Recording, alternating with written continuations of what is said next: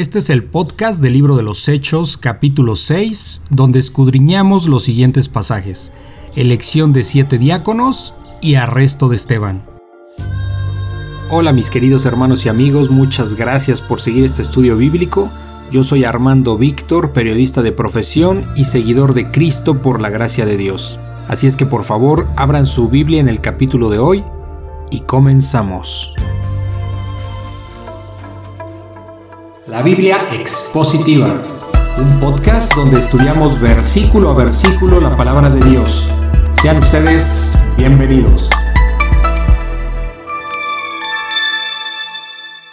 Ok, bueno, pues vamos a empezar el día de hoy. Hechos capítulo 6.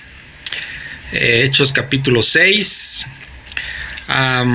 Solamente haciendo como que un resumen de lo que vimos en el capítulo 5, la clase pasada. ¿Se acuerdan el caso de, de Ananías y Zafira? ¿no? Que quisieron engañar al Espíritu Santo, eh, supuestamente dando todo lo que habían eh, dado de, una venta de su propiedad y en realidad se habían escondido dinero, ¿no? Entonces vimos cómo era el pecado entró en ellos y pues era el pecado el haber el tratar de engañar, ¿no? Eh, eh, diciendo que era todo el dinero y no era todo, pero era su corazón, ¿no?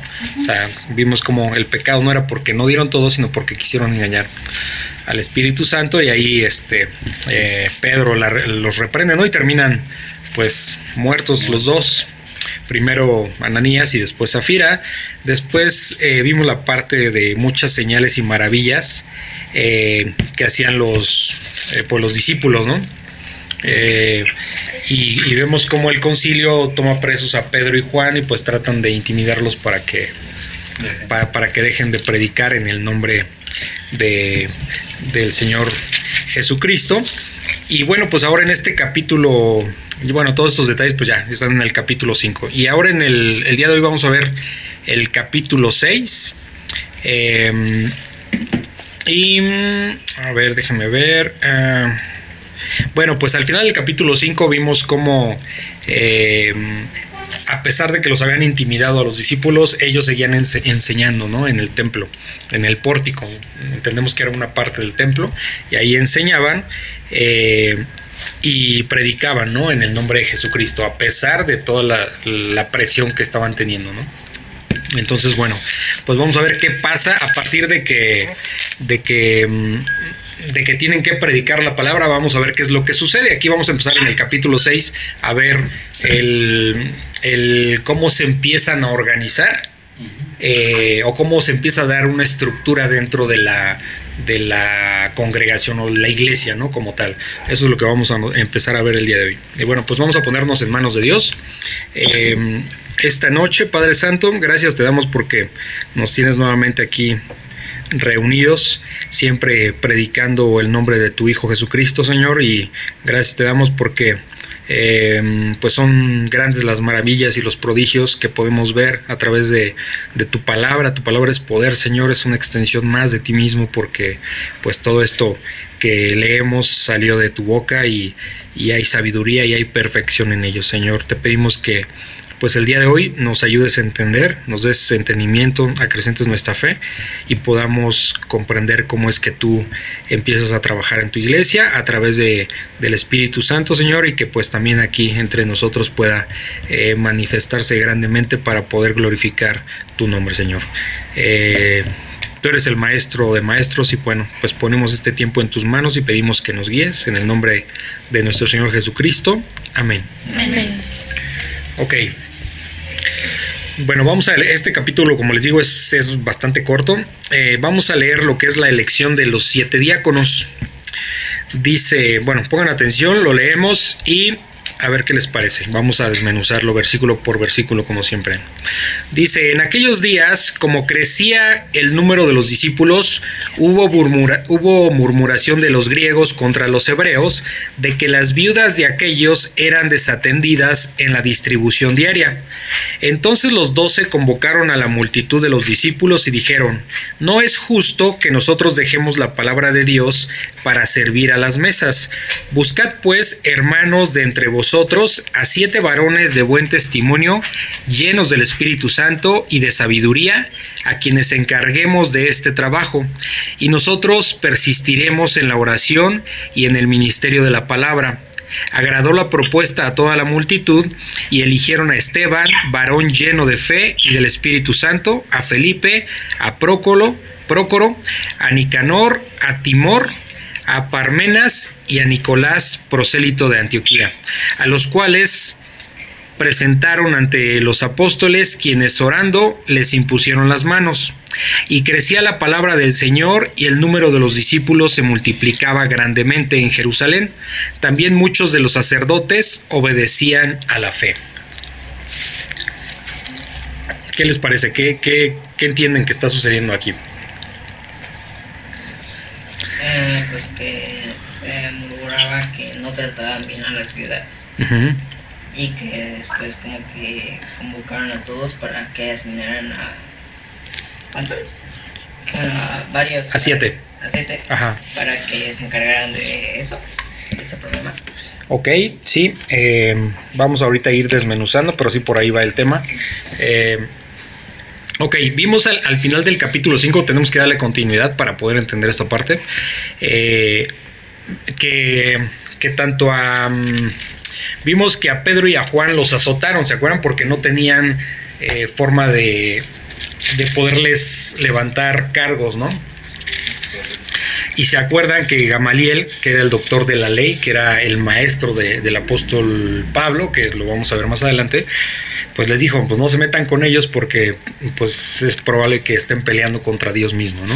Entonces, pues los dejan ir de mala gana, los antes los azotan, pero ellos aún con todo eso están predicando en el templo, ¿no? Entonces, en ese contexto, eh, dice que en aquellos días empieza el capítulo 6 diciendo, dice, como crecía el número de los discípulos, y aquí es muy interesante, y, y, aquí vamos a tener que entender, este capítulo nos va a revelar muchísimo cuál es el sentido de una iglesia y cuál es el sentido, cuál es nuestra responsabilidad como creyentes y sobre todo la responsabilidad como cabezas de una iglesia. Porque dice, en aquellos días, como crecía el número de los discípulos, ¿por qué crecía? ¿Por qué creen ustedes que crecía el número de los discípulos? Porque estaban predicando, ¿no? Exacto, porque las últimas palabras del capítulo 6 dice precisamente enseñaban y predicaban a Jesucristo. Entonces, consecuencia de la predicación, se convertían. Se convertían. Eso, esto nos puede sonar eh, lógico, obvio, ¿no? Nosotros que estamos en una iglesia pero muchas veces no se hace. Esto es tan sencillo, si se fijan, no, hay, no está tan rebuscado lo que una iglesia debe de hacer. Y a veces eh, es tan sencillo que le queremos buscar muchas eh, cosas a una iglesia cuando realmente el Señor dice vayan y prediquen, porque de lo que se trata es de que se conviertan otras personas. Entonces, ¿qué, ¿qué, hacemos en una iglesia? Pues vamos a decirlo de manera sencilla, es como recargar baterías, tener comunión con los hermanos, pero realmente nuestro trabajo está fuera de la iglesia, eh, predicarle a las personas de nuestro trabajo, nuestros vecinos, amigos, conocidos, a quien, a quien se pueda, ¿me explico? Ese es el sentido de predicar el evangelio porque necesita, se necesitan hacer nuevos discípulos. El Señor es el que hace. Nosotros, nuestra responsabilidad es ir y predicar. De nosotros, como se los he repetido muchas veces, no depende que se convierta la gente, eso depende de Dios, depende a través de su Espíritu Santo, ¿ok? Entonces dice, en aquellos días, como crecía el número de los discípulos por la predicación de ellos, hubo murmuración de los griegos contra los hebreos. ¿Qué es, qué es una murmuración? Sí, o sea, cuchicheo, como que algo así, como que en, en, como que no abiertamente andan, se están quejando de algo. ¿Por qué dice de los griegos contra los hebreos? Eh, está, aquí cuando habla de griegos y de hebreos se está refiriendo a judíos, puros judíos. ¿Ok? ¿Qué significa? ¿Quiénes eran los griegos? Los romanos. No. no. Es, aquí, ah, eso lo, mm, eh, no forzosamente. No. no. forzosamente. Aquí, te, ahorita que les explique, van a recordar los capítulos anteriores, porque como les he dicho, siempre hay un hilo conductor y esto es lo, lo bonito de, de, de estudiar así, porque vamos a recordar. ¿Se acuerdan que empezaron a llegar a Jerusalén eh, judíos que se habían quedado en, en otras partes de, por ejemplo, venían de África, venían de, de la zona de, fuera de Palestina, pues, ¿sí? De Roma, por ejemplo, ¿ok? ¿Se acuerdan que, es, eh, que eran judíos que cuando, cuando fue la, mm, eh, le llaman la diáspora, que fue donde se quedaron, eh, se quedaron a vivir judíos, este, cuando, cuando fueron, este, se me fue ahorita la palabra, cuando fueron, cuando estuvieron en cautiverio, ¿sí? Cuando estuvieron en cautiverio fuera de Jerusalén, este, y muchos se quedaron a vivir en otras partes, de, de en otras regiones, y muchos regresaron a Jerusalén, pero muchos se quedaron por allá. Entonces, pero eran judíos, pero se quedaron a vivir en otro lugar. Esos son los griegos a los que se refiere aquí, ¿sí? Son judíos, pero que vivían en otra parte en otra fuera de Jerusalén. Ajá. bueno, entonces, esos son los griegos, dice que había murmuración de estos griegos contra los hebreos. ¿Quiénes son los hebreos? Los mismos judíos, pero que estaban nacidos ahí en, en, la zona de Palestina. ¿Sí, sí me explicó? Sí. ¿Eh? Ok, dice, de la, dice que estos griegos, eh, bueno, hubo murmuración de los griegos contra los hebreos que las viudas de aquellos, o sea, que las viudas de los griegos eran desatendidas en la distribución diaria, ¿sí? ¿Qué distribución diaria se está refiriendo? Bueno, los alimentos, las necesidades que tenían las viudas. ¿Por qué? Porque lo que, lo que Dios mandó desde el Antiguo Testamento es cuidar a las viudas, mantenerlas, ¿no? Porque no tenían quien las, las atendiera, no iban a estar desprotegidas, ¿ok? Ajá, exactamente, viudas y huérfanos, correcto, Arturito. Entonces, eh, lo que ellos, la murmuración es que los griegos, o sea, es decir, los que venían de fuera de, Palestina, decían, pues se les está teniendo más a las viudas de aquí, que son de aquí de la región, eh, y, a las de nosotros las están descuidando. ¿eh? Pero estamos hablando de judíos, judíos en, que nacieron en Palestina y judíos que venían fuera de Palestina, ¿ok?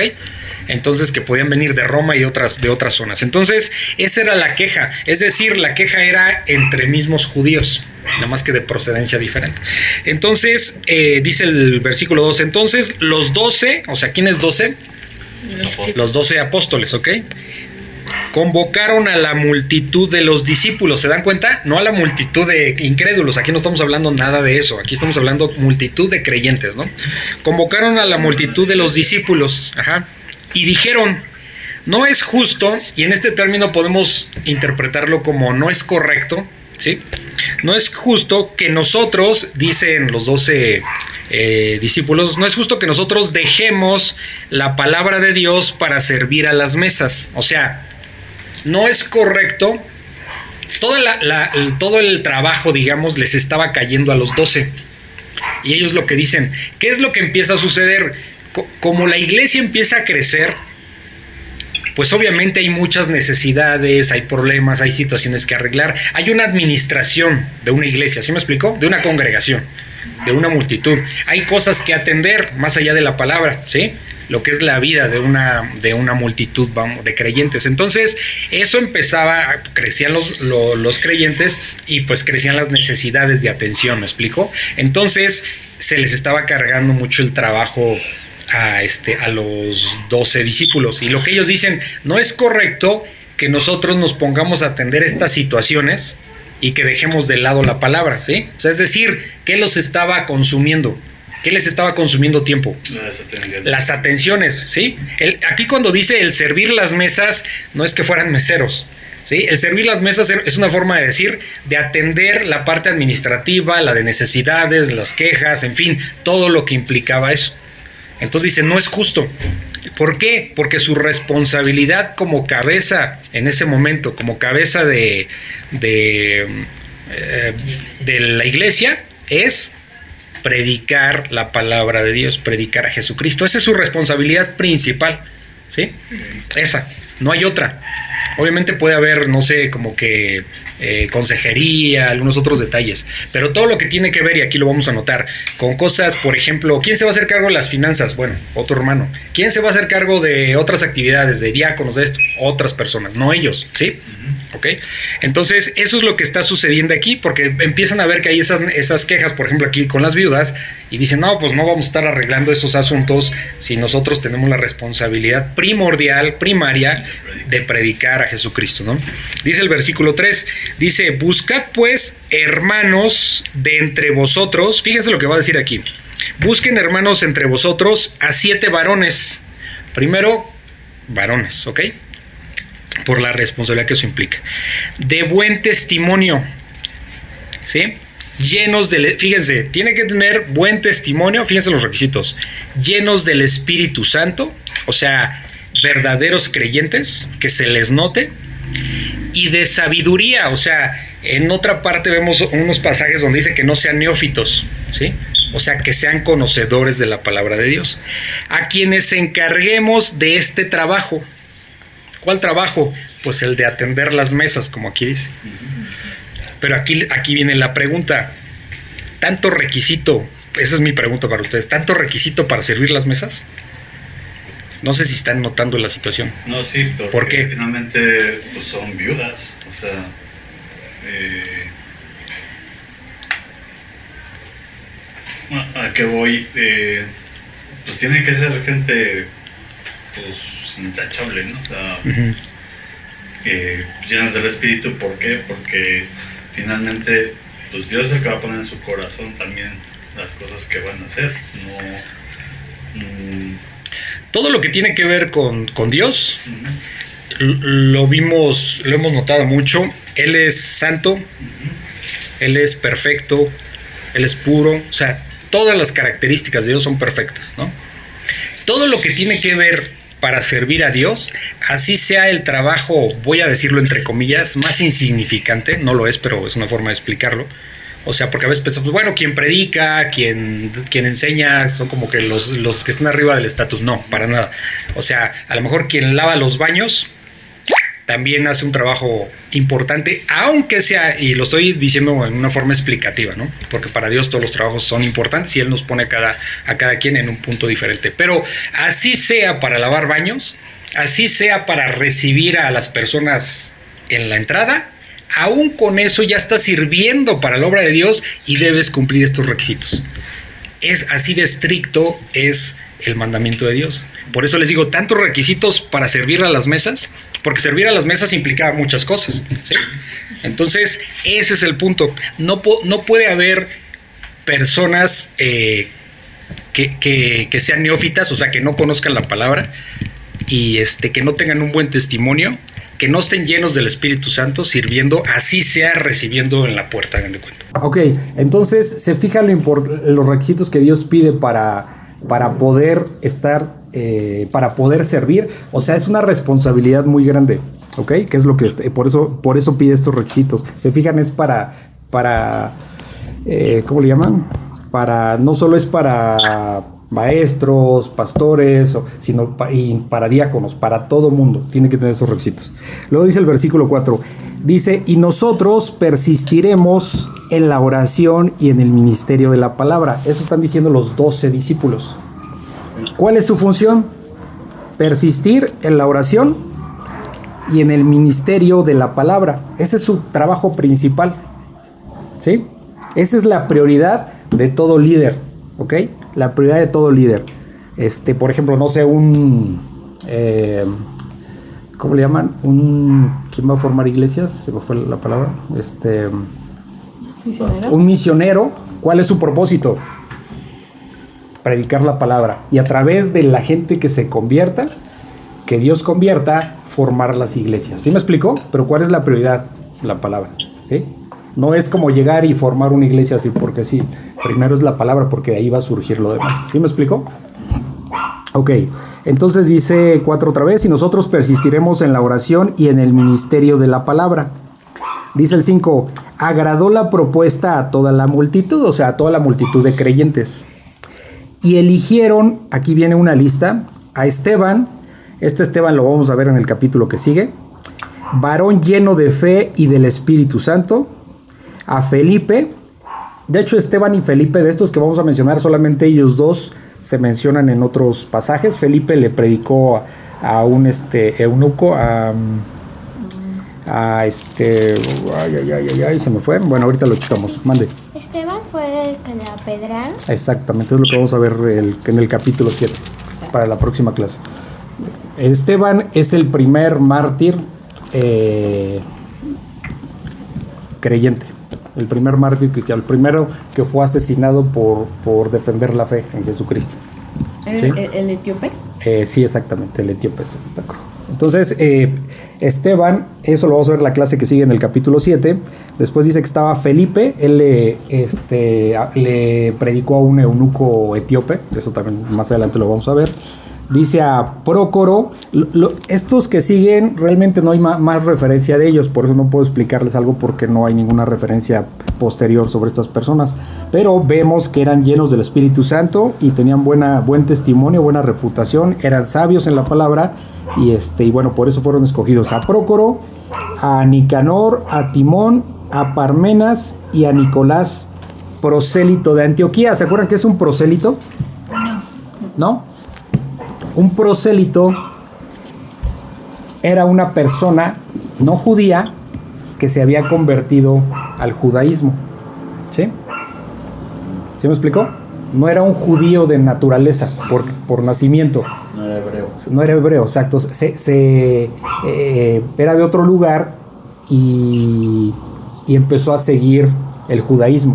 ¿Ok? En este caso, bueno, siguió el judaísmo, pero pues ya se convirtió a cristianismo, pero ese es su origen, ese es un prosélito. Y dice que venía de, de, Antioquía. ¿sí? Que hoy día Antioquía está donde hoy conocemos, eh, donde está Turquía, el país de Turquía, digamos, ¿no? Ok, dice el versículo 6, a los cuales presentaron ante los apóstoles, quienes orando les impusieron las manos. ¿Qué es imponer las manos? Es vamos a decirlo así, es como una forma eh, simbólica eh, de, darles la autoridad, ¿no? Como reconociendo que la autoridad proviene de Jesucristo, del Señor Jesucristo, ¿no? Es, un, es una, un poco esa la idea. Entonces, pero aquí hay algo muy interesante. Todos ellos eran griegos, no eran hebreos. ¿Por qué digo esto? Ya ven que ¿quién se estaba quejando? Los, los, griegos, los griegos se estaban quejando de que sus viudas no eran atendidas como la de los hebreos, ¿ok? ¿Y a quiénes traen para que pongan orden en eso y en todas las demás cosas? A puros griegos. ¿Qué significa esto? Esto es muy interesante porque lo que podemos notar de parte de los hebreos creyentes es que lo podemos leer entre líneas diciendo, ok, vamos a resolver esto, vamos a poner a puros griegos para que puedan este, servir de manera justa. ¿Sí me explico? O sea, de alguna manera no se está, voy a decirlo con esas palabras, no se estaban como peleando por el poder o por, o por servir. ¿Sí me explico? Dijeron, ok, nosotros somos los que a lo mejor nos hemos equivocado en atender de esa manera. Bueno, este, vamos a coger porque sabemos que todos son, son creyentes de buena reputación. Ok, este, ustedes encárguense de eso porque confiamos en que así va a ser. ¿Sí me explico? Entonces, puros griegos empezaron a atender para resolver esa situación. ¿Ok? ¿Sí se entiende? Ok, dice el versículo 7. Y crecía, es, es bien importante que entiendan esto en el versículo 7. Y crecía la palabra del Señor y el número de los discípulos se multiplicaba grandemente en Jerusalén. Aquí otra vez, y espero que sea reiterativo, pero yo hasta lo, hasta lo, lo subrayé. Y crecía la palabra. Y como consecuencia de que crecía la palabra, ¿qué significa que crecía la palabra? Que cada vez más personas se convertían, que cada vez más personas predicaban a Jesucristo, ¿ok? Y a partir de que más personas predicaban al Señor Jesucristo, los discípulos se multiplicaban, o sea, había nuevos creyentes. ¿Sí se dan cuenta? Entonces podemos notar algo. Un creyente no es porque va a una iglesia, por ejemplo, ¿no? O es un creyente nuevo. No se convierte, no forzosamente, no estoy diciendo que no pueda suceder. No forzosamente se convierte porque vaya a X iglesia. No se trata de eso, se trata de predicarle la palabra para que, para que Dios tenga misericordia de esa persona y a través de su palabra pueda nacer de nuevo. ¿Sí me explicó? Y bueno, de ahí viene la vida, la vida de un creyente, que es congregarte y todo esto. ¿Sí me explicó? Por eso dice el versículo 7, y crecía, perdón, y crecía la palabra del Señor y el número de los discípulos se multiplicaba. Ese es el trabajo que todo creyente tenemos. Predicar al Señor Jesucristo y Dios se va a encargar de, hacer crecer su iglesia. ¿Sí me explico? Ese es el punto. Dice que los discípulos se multiplicaban grandemente. Y esto de grandemente es muy interesante porque no era de a poquitos. Dios es el que da el crecimiento. Dios es el que hace que se conviertan las personas, no nosotros. Entonces Dios hace como Él quiere. Nuestro trabajo es predicar el Evangelio. ¿Sí? ¿Sí se dan cuenta? Y confiar en lo que Dios va a hacer. Posiblemente yo le predique a una persona y no la vuelvo a ver, como me pasa de repente, ¿no? Pero no significa que no pase nada. Mm, probablemente ya se convirtió, pero yo ni lo sé, ¿sí? O sea, porque yo nomás estoy obedeciendo a eso, pero, pero, pero escuchó y posiblemente eh, Dios se revele en esa persona. ¿Sí me explico? Parecería que no vemos nada, parecería que a lo mejor no pasa nada, pero sí pasa porque dice que el Señor que su palabra no regresa vacía. O sea, no va a ser de balde predicar. A lo mejor no sé si, si le compartieron amigos allá en Jalisco, este, dicen, pues a lo mejor no pasó nada, pero quién sabe, porque este, allá Dios puede estar ya trabajando. ¿Sí me explico? Entonces hay que confiar en esa parte. Entonces dice que, que, bueno, que los discípulos se multiplicaban grandemente en Jerusalén. También muchos de los sacerdotes obedecían a la fe. ¿Sí? Los sacerdotes, ¿se acuerdan que, los, en los capítulos anteriores habíamos visto que los sacerdotes eran mayormente saduceos? O sea, ¿qué era un saduceo? ¿Se acuerdan? ¿Cuáles eran las creencias de un saduceo?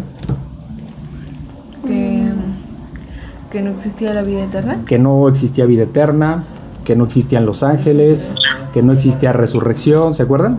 Todo eso. Entonces, dice aquí que mucho, con esa misma predicación, de Jesucristo, muchos sacerdotes estaban obedeciendo la fe, se estaban convirtiendo.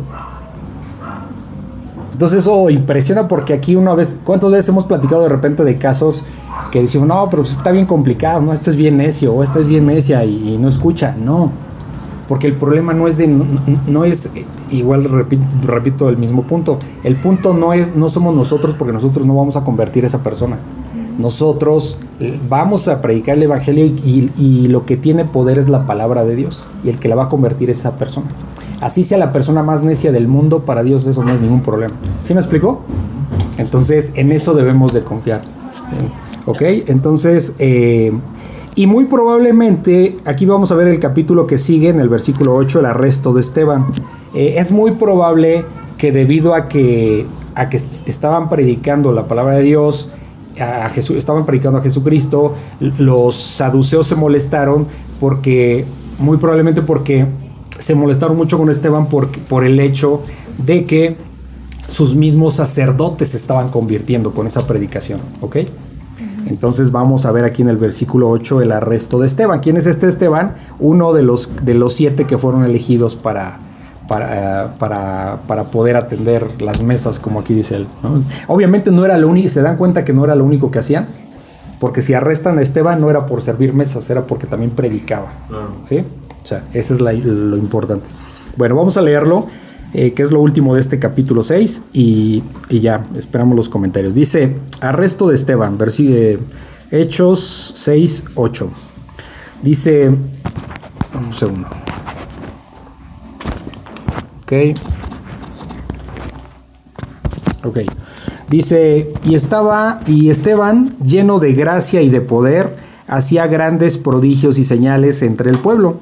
Entonces se levantaron unos de, de la sinagoga llamada de los libertos y de los de Sirene, de Alejandría, de, de Cilicia y de Asia, disputando con Esteban, pero no podían resistir a la sabiduría y al espíritu con que hablaba. Entonces sobornaron a unos para que dijesen que le habían oído hablar palabras blasfemas contra Moisés y contra Dios. Y, soliviantaron al pueblo, a los ancianos y a los escribas, y, y arremetiendo le arrebataron y le trajeron al concilio, y pusieron testigos falsos que decían, Este hombre no cesa de hablar palabras blasfemas contra este lugar santo y contra la ley, pues le hemos oído decir que ese Jesús de Nazaret destruirá este lugar y cambiará las costumbres que nos dio Moisés. Entonces todos los que estaban sentados en el concilio, al fijar los ojos en él, vieron su rostro como el rostro de un ángel. ¿Qué entienden de aquí?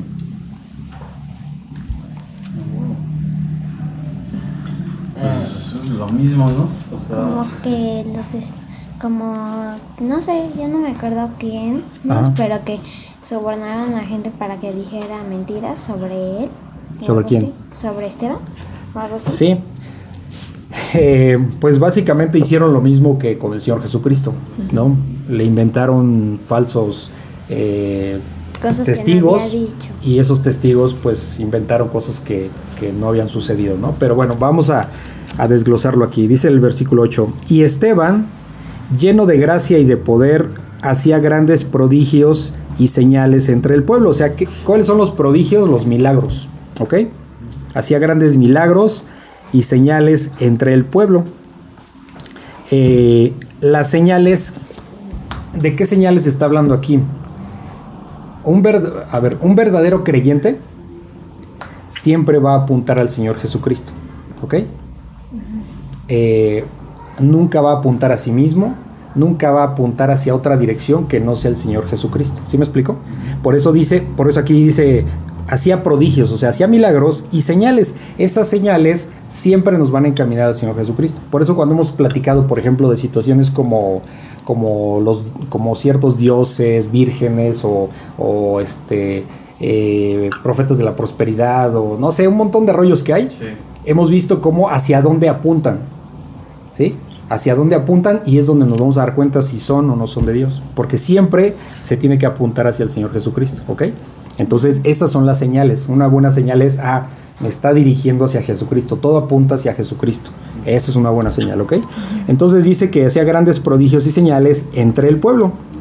Dice el 9 entonces se levantaron unos de la sinagoga llamada de los libertos aquí se menciona una sinagoga. Y aquí es, es muy interesante. Este es un tem- este es un punto como cultura general. ¿Por, por qué se inventaron las sinagogas? Bueno, las sinagogas se inventaron para que pudieran ahí adorar los judíos que no eran de Palestina. ¿Qué sinagoga? ¿Eh? ¿Qué sinagoga? La sinagoga es, es eh, el templo del judío, de un judío. ¿Y es lo mismo un lugar nada más? como aquí diríamos coloquialmente la iglesia. Para ellos es el, ese es el templo, la sinagoga, el lugar físico donde se reúnen los judíos. ¿sí? Entonces, como muchos judíos, aún siendo judíos, no podían entrar al templo porque no eran de Palestina, eh, se, se- crearon las, las sinagogas. ¿Y ahorita todavía hay? Oh, no, ahorita hay por todos lados, sí, hay sinagogas. ¿Y son casas o...? Eh, son templos, son como templos. sí, sí, Es sí. como la de gente de ña, Sí. ¿te acuerdas que se y le dice al grandote, nos vamos a entrar a una sinagoga"? Sí, sí, la sinagoga pues, son los templos de, de los de los judíos. ¿ah? ¿Pero tienen alguna característica? Eh, fíjate que no he puesto atención. Yo he pasado luego muchas veces, por ejemplo, allá en México en Interlomas hay mucho judío, en Polanco. Yo trabajaba eh, en Sam's Club hace uf, un chorro de años. Muy parecidas a las católicas, ¿no? No, tanto. ¿eh? So- son como tipo casas. O sea, no sabría describir eso, pero yo sí, sí las he visto, pero nunca he puesto atención. Me acuerdo, por ejemplo, que al lado de Sam's Club, ahí en Polanco, donde yo hace como 20 años, bueno, el primer trabajo que tuve a los 18 años era ahí, eh, se escuchaban cánticos de judíos. Y eran- los cánticos estaban medio raros, digo, desde mi perspectiva en ese momento, ¿no? Entonces era una sinagoga. Entonces, eh, son lugares de reunión, no tienen una estructura como definida, igual me equivoco, me corrigen, pero este, no he puesto mucha atención, aunque sí he pasado por ahí, por sinagogas, ¿no?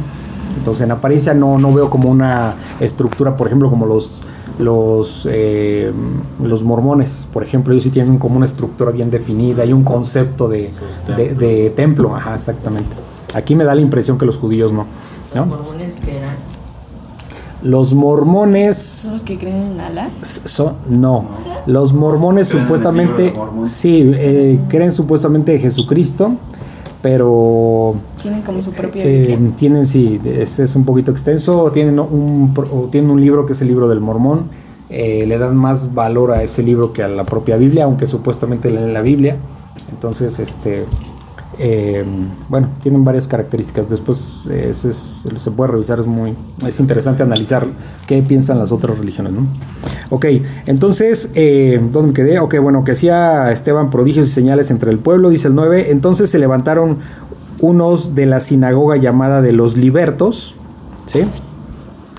Eh, y de los de Sirene, de Alejandría, de Cilicia y de Asia, disputando con Esteban.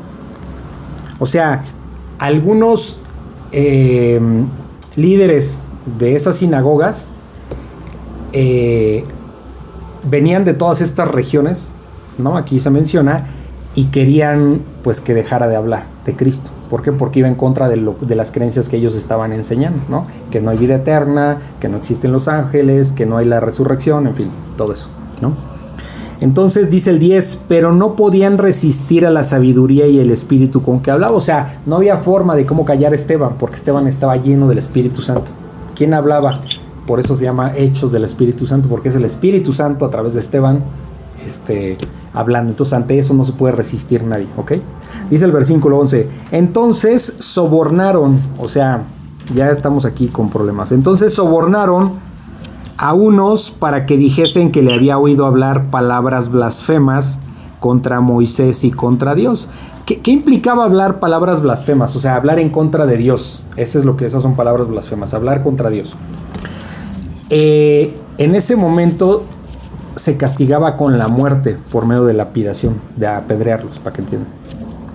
Entonces era delicado el tema, ¿sí? De que los tuvieran, que le, que le inventaran unas personas que supuestamente eh, lo estaban escuchando hablar blasfemias, ¿no? Pero aquí hay algo muy interesante. Dice que, que lo acusaban de que hablaba palabras blasfemas contra Moisés y contra Dios. Aquí tenemos un problema serio. Dice que contra Moisés, fíjense, por eso hay que leer bien. Y- exacto, exacto. Primero contra Moisés y contra Dios. Ponen a Moisés primero y luego a Dios. O en el mejor de los casos, y lo pongo entre comillas, a Moisés lo ponen a la par con Dios. ¿Contra quién pecamos? Cuando, por ejemplo, Arturito le falta el respeto a su papá. ¿A quién le está, contra quién está pecando? ¿Contra su papá? No, contra Dios directamente, porque Dios te dice, respeta a tu padre y a tu madre. ¿Sí? ¿Sí se dan cuenta? Entonces el importante, vamos a decirlo en este ejemplo, no es el papá, eh, sino es Dios. Entonces aquí ponen a Moisés a la par con Dios, es un problema, ¿sí? O sea, entonces, ¿por qué? Porque la blasfemia es contra Dios, no contra Moisés. Pues el que... Sí, que ahorita que ¿Sí? pones el ejemplo es. Es algo que inconscientemente hacen los mormones. O sea, ellos, por ejemplo, sí leen la Biblia, Sí, pero si encuentran algo dicen, ah, no, pero es que en, el libro de Mormón dice, o sea, como diciendo, pues Ajá. aquí esto no vale. aquí no vale. Ah. Para ellos. Tú pesa estuviste, más. Sí. sí, ¿no? Tú es Sí. parte de tu peregrinar. Sí. Ok, Yo sé de tú, sabes de lo que hablas, sí. Yo sé, sé. Por eso te lo digo. ¿no? Ok, ok, sí. No, por ejemplo, ellos, ellos te argumentan Ajá. que. Digo un ejemplo, ¿no? Pero. Génesis, Ajá, o sea, ellos te dicen que no es literal que la mujer haya salido de la costilla del hombre. del hombre. Ajá. No, no, no. Dice, no, es nada más, era así como que, es que ahí Dios como que se equivocó porque era hacer para hacerlo bonito. la costilla era simbólico porque era para que no estuviera ni por arriba ni por abajo del hombre, sino a la par. A la par. Ok, ya distorsionaron. Ajá, y ahí distorsionan porque dicen, pero no lo hizo, no hizo hacia la mujer, Sí. la hizo aparte, ¿no? Ok. Entonces, Sí, sí, sí. Ajá, pero dicen, es que aquí dice esto, pero Pero el libro del mormón, No. sí, sí, sí. Sí. Algún día vamos a estudiar un poquito las diferentes religiones para comparar con el cristianismo, cuáles son las diferencias, que eso es muy interesante, ¿no? Ok, entonces dice el, versículo 12, y soliviantaron, o sea, ¿qué es soliviantar? Es como incitar, por tratar de provocar, ¿sale? Y sol- soliviantaron al pueblo, o sea, como que lo alborotaron, pues. Alborotaron al pueblo, a los ancianos y a los escribas, y arremetiendo, eh, o sea, ¿qué es arremeter? Atacar, ¿ok? Y, y arremetiendo le arrebataron, o sea, tomaron preso a Esteban y le trajeron al concilio. O sea, ¿cuál, ¿quién era el? ¿Cómo ¿De quién estaba formado el concilio? Del sumo sacerdote y de Dos, 70. dos sesenta, sí, dos sesenta. 70 personas más, ¿no? ¿Ok? Que formaban el concilio. Dice el versículo 13, y pusieron testigos falsos, ¿ok? Que decían, fíjense qué decían estos testigos. Esto hicieron lo mismo que con el Señor Jesucristo. Este hombre, o sea, Esteban, no deja de hablar palabras blasfemas, o sea, no deja de hablar en contra de Dios, contra este lugar santo y contra la ley. Entonces, ¿se dan cuenta que no dice blasfema contra Dios? O sea, está diciendo blasfema contra este lugar santo. Pues no sé qué implicaría eso, ¿verdad? Pero se dan cuenta, este, con el Señor Jesucristo pasó lo mismo. Sus argumentos no eran ni siquiera válidos, o sea, era como hasta absurdo cuando lo vimos en los evangelios. Pero ok, dice que bueno, eh, ha- hablaba palabras blasfemas contra este lugar santo y contra la ley. ¿Ok? Pues le hemos oído decir que ese Jesús de Nazaret destruirá este lugar y cambiará las costumbres que nos dio Moisés. Primero, Jesús no había dicho eso porque se refería a su propio cuerpo, no se refería al templo, ¿ok? Pero bueno, dice que iba a destruir, que Jesús iba a destruir este lugar y, y eh, cambiará las costumbres, fíjense, las costumbres, no la ley de Dios, y cambiará las costumbres que nos dio Moisés, ¿se fijan? O sea, prácticamente lo que están diciendo es blasfemia, una blasfema, eh, blasfemia, perdón, eh, hablar contra lo que Moisés dijo. No es contra Moisés, una blasfemia es solo contra lo que Dios ha establecido. Entonces ni siquiera eran argumentos sólidos para decir, bueno, sí tienen razón o, o mínimo les creemos, ¿no? Porque se inventaron un buen pretexto. No, no era así. Están blasfemando, intentando incriminar a alguien. Ajá, sí. Sí, o sea, le están inventando, pero ni siquiera son buenos para inventar, ¿no? Ok, dice el versículo 15. Entonces, todos los que estaban sentados en el concilio, al fijar los ojos en él, o sea, al fijar los ojos en Esteban, cuando se le quedaron viendo a Esteban, vieron su rostro como el rostro de un ángel. Esto es impresionante. O sea, como brillando o O sea, cuando vieron a Esteban, eh, Esteban reflejaba a Dios en su aspecto, ¿sí? ¿Por qué? Pues porque tenía el Espíritu Santo. ¿Sí me explico? O sea, este, ese es el sentido de... eh, eh, era un rostro como de, como de un ángel. No era el aspecto así literal de Esteban, su cara, sino era el reflejo que él daba. O sea, ¿se han dado cuenta? ¿No? ¿Les ha pasado cuando de repente ves a alguna persona que a lo mejor, voy a decir un ejemplo muy simple, pero para, para tocar el punto, para ejemplificarlo, cuando una persona irradia felicidad, hagan cuenta. Así como ah, caray, este, como que algo tiene, su aspecto es otro, ¿no? O sea, como que lo, el brillo de sus ojos, la sonrisa, qué sé yo, ¿no? Transmite algo padre que dices, ese verdaderamente se ve feliz, ¿no? Contento. Bueno, aquí estamos hablando de la presencia de Dios. O sea, es el- la cara de Esteban reflejaba eh, la presencia de Dios en él. ¿sí? Entonces, eso es lo que va a pasar. Y aquí termina el capítulo 6. Y lo que viene después es un juicio con Esteban y su muerte posterior. O sea, como les digo, Esteban es el primer mártir. Un mártir, ¿quién es? El que muere a causa de su, de su fe en Jesucristo. Y después vamos a ver la Pabla, ¿no? Ajá, eh, un poco más adelante, por ahí del capítulo 13 más o menos es donde empieza a arrancar su, eh, su Pero ministerio. En el 8, ah, bueno, en el 8 Sí, bueno, sí, sí, por supuesto, interviene ya en, algunos, en Pero algunas cosas. aquí todavía se llama Saulo. No. Aquí es Saulo, sí, sí, sí. De hecho, porque Saulo de Tarso, que después es el apóstol Pablo, eh, dice aquí que consiente la muerte de Esteban. Vamos a verlo eso ya en el capítulo 7. Consentir, permitir, Ah, ¿sí? avalar. o sea, él no, o sea, no, él no lanzó Él no lanzó la piedra, Pero pero lo permitió. Y de hecho eso eh, posteriormente cuando él se convierte le pesa muchísimo. ¿no? Eh, Saulo. Saulo de Tarso era un perseguidor, les adelanto un poquito, era un perseguidor del- de cristianos, de la iglesia de Dios. Dios, mm, Dios lo llama, se convierte al cristianismo y padece mucho por causa de Cristo. ¿sí? Dentro de lo que a él le pesaba es haber permitido este, que mataran a Esteban. ¿sí? Entonces es algo que sí traía ahí. Y Saulo Sí. Sí. No, no, no, no, no. Ah, sí, sí, perdón, perdón, fue un apóstol. Eh, eh, pero O sea, ahora eran 13. Eh, sí, mire, pasa lo siguiente, un apóstol es alguien que es llamado directamente por Dios. Entonces aquí vemos 12 apóstoles, ¿ok? Hay 12 apóstoles. Eh, y Pablo lo llama directamente el Señor Jesucristo. Ya no físicamente, pero vamos a ver esa historia de cómo directamente habla con él y dice, Saulo, Saulo, ¿por qué me persigues? Y digo, ay, ¿quién me está hablando? no? Pero no les cuento más. Ahí, ahí vamos a sí, lo deja ciego, en fin. ahora son 13 apóstoles. Pues sí, digamos que sí, él es otro apóstol porque fue llamado directamente por Dios. Y Saulo, que ahora ya, que después va a ser el apóstol Pablo, es un apóstol, eh, sí, exactamente, ya sería el, el treceavo. eh, él escribió, ah, caray, se me olvidó, este, escribió gran parte de, de los libros del Nuevo Testamento. Entonces es un personaje sumamente importante, lo vamos a ir notando. Ay, no me acuerdo, ahorita no, no, no cheque ese dato, creo que son como nueve, nueve libros u once me parece, no quiero mentir, lo checamos, del Nuevo Testamento que Pablo escribió.